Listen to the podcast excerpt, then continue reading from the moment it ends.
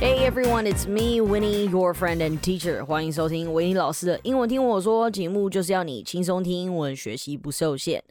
Ah, you people, sorry for the delay of this episode. I just got back from Taidong, and the train was more than five hours. I was destroyed. 我才刚从台东回来，我整个声音都已经快要没了。今天早上我在录其他的音的时候，就觉得非常的累，声音也听起来非常的脆弱，然后我又累到爆，只好晚一点再来上传。这句英文我很爱用哦，就我刚刚讲的，I was destroyed。 I'm destroyed，我被这个世界摧残，或是你上班被工作摧残，你回到家整个人都不完整了，你就可以说 I'm destroyed。Yes，这次去台东呢，我们是带 drama camp 戏剧营 English drama camp。我这么 dramatic 去带这种营队，刚刚好吧？我很喜欢台东的小孩们哈，非常认真，就玩那个我觉得有点烂，我可能自己都不会想玩的游戏，都超级认真的那一种。我想戏剧就是有这种魔力吧。So if you want to learn some English speaking, uh, come to me. I'll teach you how. If you're a teacher looking for a workshop for kids. Give me a call。其实讲那么多呢，就是这三天的活动是塞满满的，一天有八个小时都在带学生。And I really need that morning cup of Joe. That's right, cup of Joe 是一杯咖啡的意思。呃，咖啡除了 coffee 之外，也有很多其他的名字啊。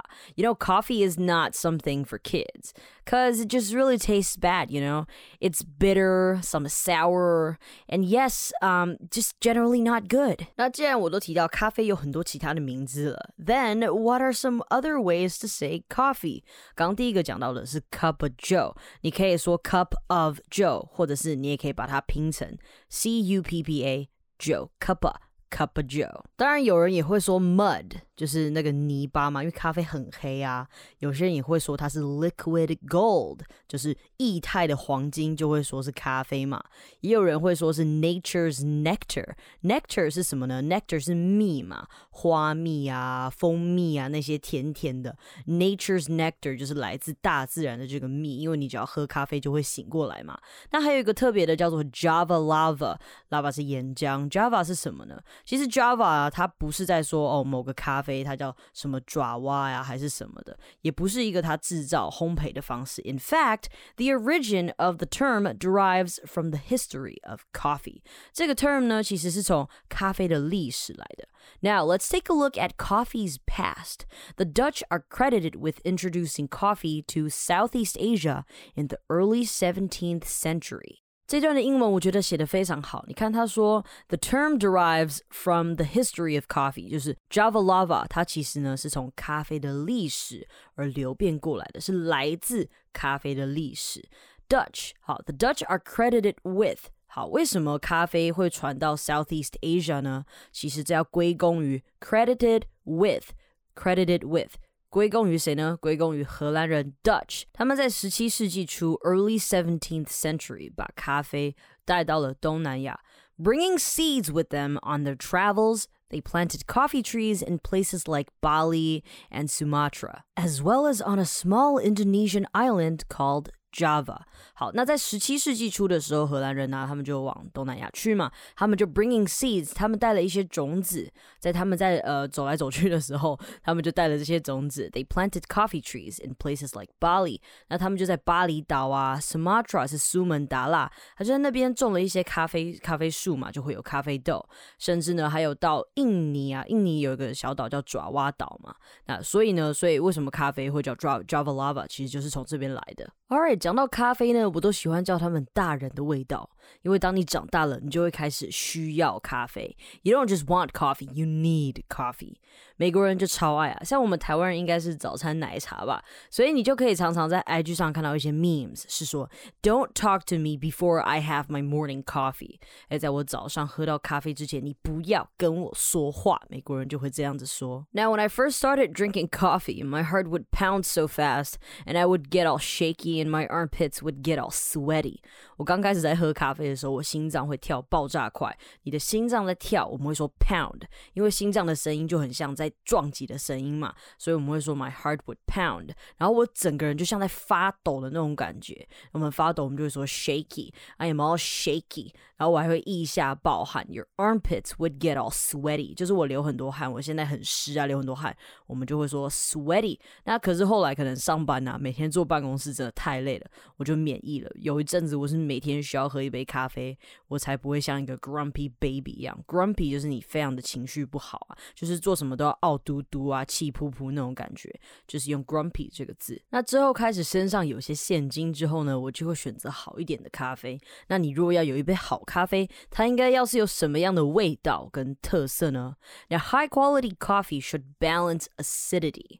sweetness, and bitterness in one sip, with a smooth flavor and no off notes. 哇，这一段呢就有非常多的跟咖啡有关会用到的字，balance acidity 就是它要有个平衡的酸味嘛，在这边酸我们会说 acidity，那或者是如果你觉得它喝起来是酸的，就叫做 acidic。acidic。我们再说一个酒啊，或是茶，它味道怎么样？这个字最常用到就是 balance。sweetness 还有点甜甜的味道，and bitterness 就是苦苦的味道。你看它这边有说 in one sip。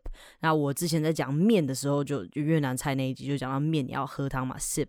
所以你在喝发出这种的声音的时候呢，你就是在 take one sip，吸一口就是这样子。With a smooth flavor，它的味道应该要是滑顺的，and no off notes。哇，这个字很好，要把它记起来。off notes，notes 就是它的味道嘛，一些味道。然后再来 off。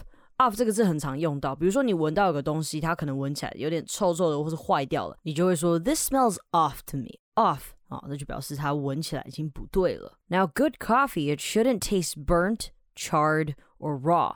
Burnt 就是它有一种烧焦的味道嘛。其实 char 呢，比如说像你在烤肉的时候，它可能你火太大，然后上面会有一层黑黑的。这个烤香肠的时候最常发生的嘛，那个你上面就可以说 it's charred，它就是烤的恰恰的那种感觉啦。或者是我喜欢说哦，它烤的像这种有火味的味道嘛。因为其实哦，如果你烤肉烤的焦焦的，是真的吃起来有木炭味啦。那最后他也说 raw，它也不能喝起来是说那种太深的味道。It should have complex and nuanced flavors。哇，这一句真的是觉得让我。我觉得咖啡有点机车啊，因为好喝的咖啡它有个 complex 的味道。什么叫 complex 呢？complex 你直接翻是复杂的嘛。不过用在咖啡或用在形容任何的饮料啊、食物上，就表示有层次、有多重的层次的这种感觉。后面用用到 nuanced 这个字，nuance 呢就是表示它有非常细致的味道啊，把它非常细致嘛，它有很多你说不出来的味道。那这个就就是好咖啡。It shouldn't taste Bland, bland 就是清淡啊，就是食物很淡的意思。比如说你可能在飞机上啊，或者是机场，你可能吃到那个食物，我不知道为什么机场的食物都很淡很难吃，然后你就可以说哦，this is so bland，就是很难吃啊，怎么会那么没有味道呢？继续看下去，it shouldn't taste overly sweet。bitter or acidic，但它也不应该太酸、太甜或是太苦。overly overly 就是超过的意思。然后 should feel smooth on the tongue。当咖啡在你的舌头上的时候呢，它应该要尝起来是滑顺的。It might have fruity，它应该有那种果香味；floral，还有一种花香味；or earthy flavors，还有土的味道。It should leave you wanting another sip without sugar or milk。就是它在黑咖啡的情况下，它会让你想要一口接着一口。 Leave you wanting another sip。通常我们在用的时候就会说 leave you wanting more。It leaves me wanting more 就表示、我真的觉得这个很好啊，很棒，我就会还想要继续再喝再吃。好，那其实我们刚刚讲的都是比较像是这个咖啡喝起来应该要什么味道，但是其实你在评断一个咖啡好坏的时候，不是只有它的呃吃起来的味道嘛，一定是有它的香味。所以我们就可以来看一下，比如说 coffee aroma descriptors。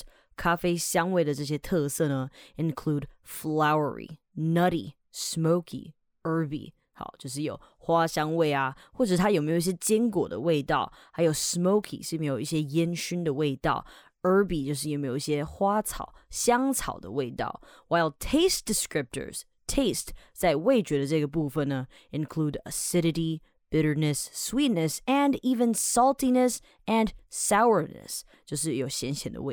All right, and that's pretty much everything you need to know about coffee in one episode. If you like coffee, let me know. Private message me. Everything you want to do, you can do on Instagram. All right，感谢今天的收听。好的节目要和好朋友分享，也别忘记找收听平台 Apple Podcast 给我星星评论哦。Bye。